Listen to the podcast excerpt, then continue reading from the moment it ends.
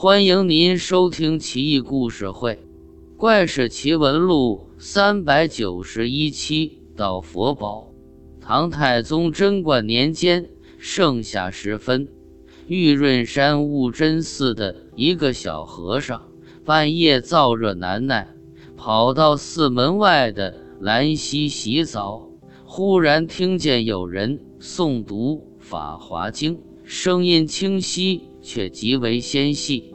好像是从很远的地方传来的。当时明月如盘，亮如白昼，兰溪又在山上。小和尚环视四周，方圆几十里一览无余，却一点人间灯火都没有，更别说寻到诵经声的来源了。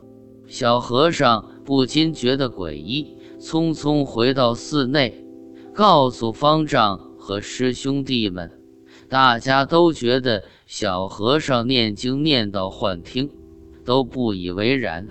小和尚无奈，只得睡觉。第二天半夜，坚持真理的小和尚死拉硬拽着几十个师兄弟一起来到兰溪畔，侧耳倾听，果真又听到细微的诵经声。大家四处查找。找了半天，一致认为声音来自某处地下。结论一出，大家都吓坏了，匆匆留下标记，屁滚尿流地回到寺内。第二天白天，在方丈亲自主持下，四僧倾巢出动，人人拿着铲子、锄头，来到昨晚标记处开挖起来。掘地三尺之后，终于挖出了一个骷髅。骷髅几近腐朽，唯独嘴唇和舌头鲜亮润泽，好像还能活动。这就难怪还能诵经呢。方丈念了一通往生咒，令人取来石函，将骷髅装进去，带回寺内供奉在千佛殿西轩之下。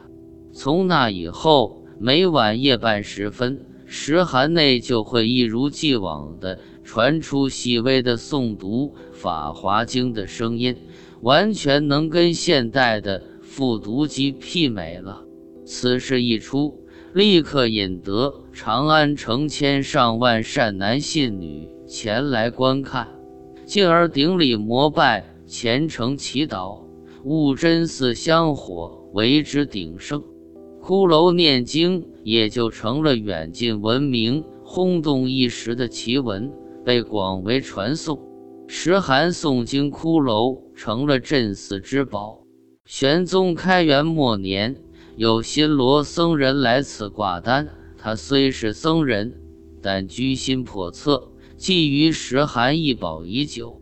一天，趁寺僧下山做法事之机，新罗僧人。盗取石函而去，四僧发现后通报官府悬赏缉拿，可惜已经晚了。